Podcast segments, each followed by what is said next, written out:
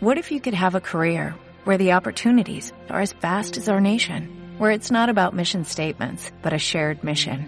At U.S. Customs and Border Protection, we go beyond to protect more than borders, from ship to shore, air to ground, cities to local communities. CBP agents and officers are keeping people safe.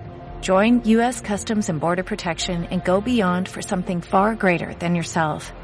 Learn more at cbp.gov/careers.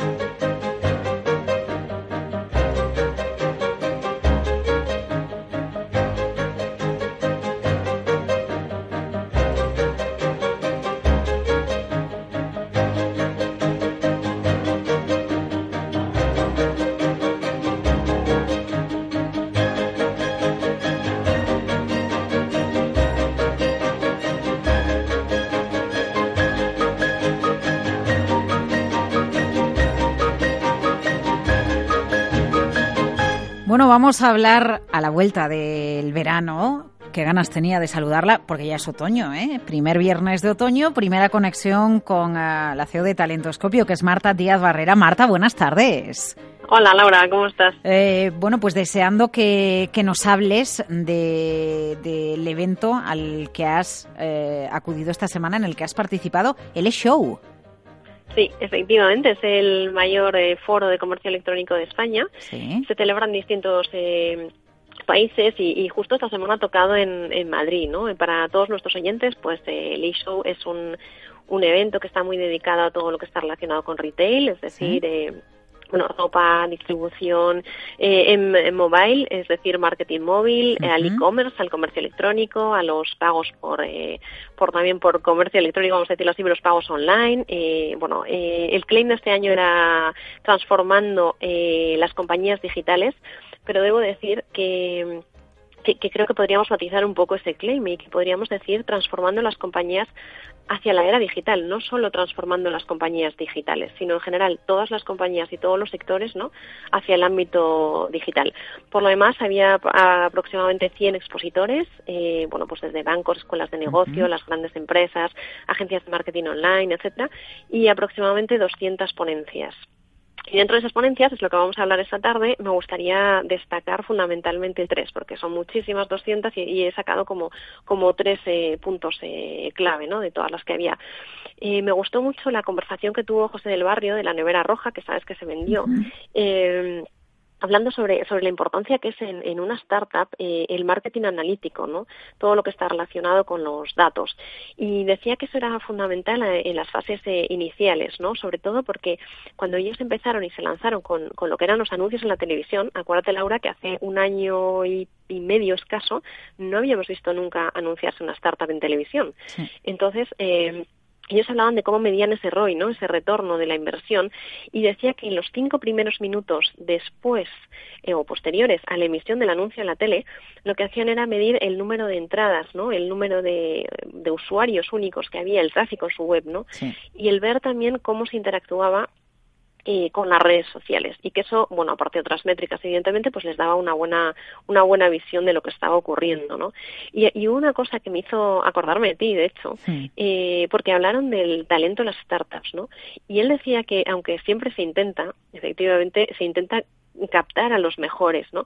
Pero que no se puede tener, y esta es la frase que me gustó, no se puede tener eh, todo un equipo formado por estrellas de rock, ¿no?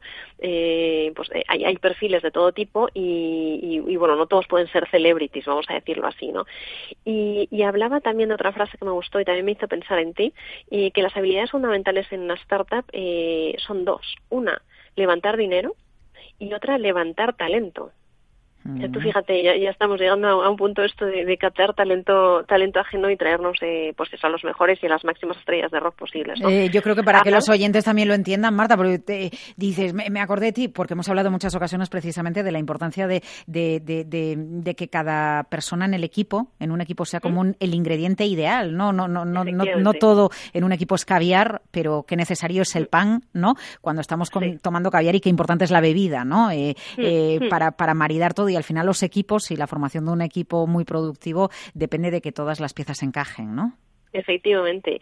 Y mm, y otra de las cosas que, que, quería traer un poco también a colación esta tarde es eh, hablar de Facebook, que has estado hablando tú también. Em, estuve en una ponencia del director de, marketing de Europa del Sur, de Facebook, y contaba cosas tan, tan curiosas como que casi pierden el carro del negocio móvil, fíjate, o sea, lo, lo claramente lo confirmó y lo, y lo, lo, hizo público, vamos, que casi pierden el carro del negocio móvil. Eh, en el 2012, que no se dieron cuenta antes de la fuerza que te podía tener lo que es ese, ese bueno, esa actividad, ¿no? En torno al, móvil y todo lo que se puede explotar gracias al móvil, ¿no?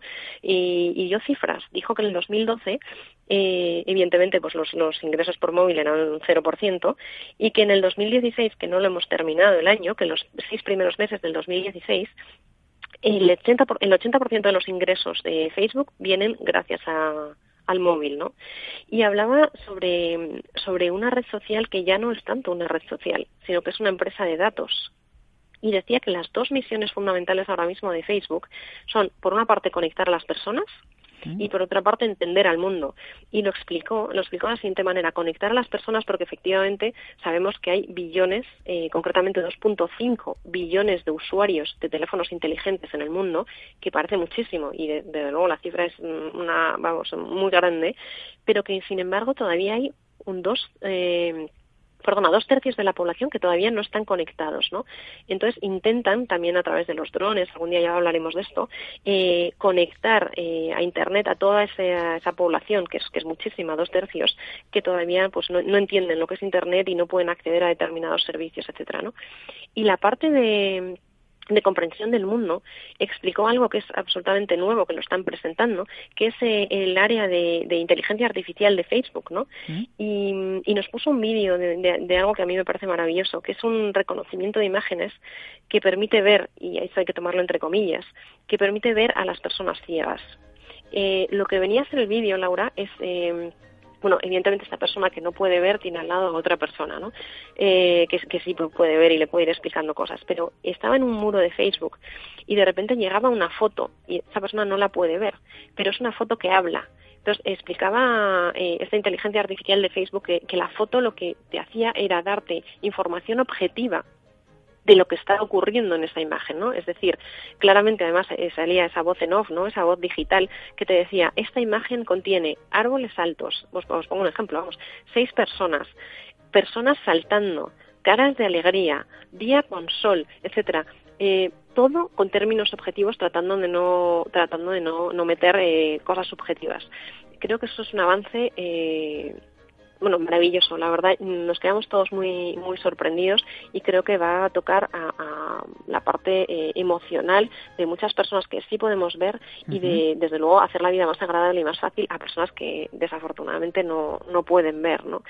Y hablaba sobre cómo había girado eh, toda la estrategia de Facebook hacia la comunicación expresiva, y, nos comentaba pues eh, pues todo, todo lo que supone eh, eh, cómo hemos evolucionado desde los SMS no a nivel móvil los mensajes de texto hasta las fotos hasta los vídeos y ahora mismo con la con la realidad aumentada no y la realidad virtual el famoso Oculus y cómo están avanzando en este sentido ¿no? la nevera roja Facebook dos de los casos que destacas Marta del e-show me llama la atención de que, para las compañías es importante eh, de qué se habla, pero también cómo se habla, ¿no? Y al final por ahí va el, el, análisis precisamente que todas estas empresas están haciendo. Y también me llama la atención otro de los aspectos que destacas, cómo en este show se ha hablado mucho de la, de la transformación a, a, lo digital. Eh, para mm. muchos el mundo eh, ya casi solo es digital o no lo entendemos si lo digital, pero todavía toca seguir explicando a muchas compañías la importancia de, de que hagan ese proceso de transformación, ¿no? Sí, efectivamente. Y, y fíjate, incluso voy, voy más lejos, ¿no? Estuve en una mesa redonda de, de cuatro ponentes que a priori son competidores, porque uno era Uber, otro era BlaBlaCar, otro era Car2Go y otro era Drivey, que dos de ellas eh, para nuestros oyentes son startups eh, que ya bueno constituidas mm. como empresas eh, francesas. Em, y, y, digo a priori competidores porque efectivamente, si te paras un poco a analizarlos, la diferencia principal es el uso que se le da al coche, o sea, es el uso que ese cliente o que nosotros, pues eso como usuarios, valga la redundancia, le damos al coche, ¿no? Sea movilidad urbana, para estos desplazamientos cortos, ¿no? En las ciudades, o sea, una movilidad, como decía BlaBlaCar, de media, de una media, vamos, de un trayecto de media de unos 300 kilómetros, ¿no? A mí lo que me pareció interesante de esta mesa redonda, o sea, la letra pequeña que digo yo y lo que podemos extraer, es cómo está afectando no cómo va a afectar, esto no es el futuro, o sea, esto es el presente, cómo está afectando esto al sector del automóvil, al sector no solo de los fabricantes, sino de, los fabricantes de coches, sino todo lo que gira alrededor de esa fabricación de los coches, sino también eh, al sector de los alquileres de, toda la vida, ¿no? En los alquileres clásicos de coches de toda la vida, ¿no? Eh, fíjate que es, muy expresiva, yo creo, una, una de las frases de BlaBlaCar que decía que eh, sus usuarios son personas, pero literal copia esta frase, que ponen los asientos de sus coches a disposición de otras personas. Es decir, ya no necesitamos coche, hay uno que tiene el coche y todos los demás nos metemos en el coche. Entonces, eh, esto está ya afectando y que está ya muy avanzado ¿no? a nivel eh, por riesgo y preocupación del sector del automóvil. Pero es más, eh, Uber acaba de hacer un estudio a nivel de Estados Unidos que decía, bueno, en el que se decía que el 20% de sus clientes han confirmado que han pospuesto la decisión de compra de su coche en este año.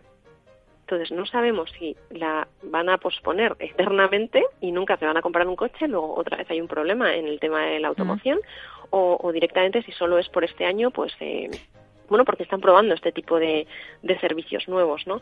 Y por eh, hablar también un poco de car Y brevemente, Marta, porque estamos encima de las 5 de la tarde y me tengo que ir a los mercados. Muy brevemente, el, el, tema de cómo todos estos coches y todos estos servicios se están integrando en las ciudades inteligentes, ¿no?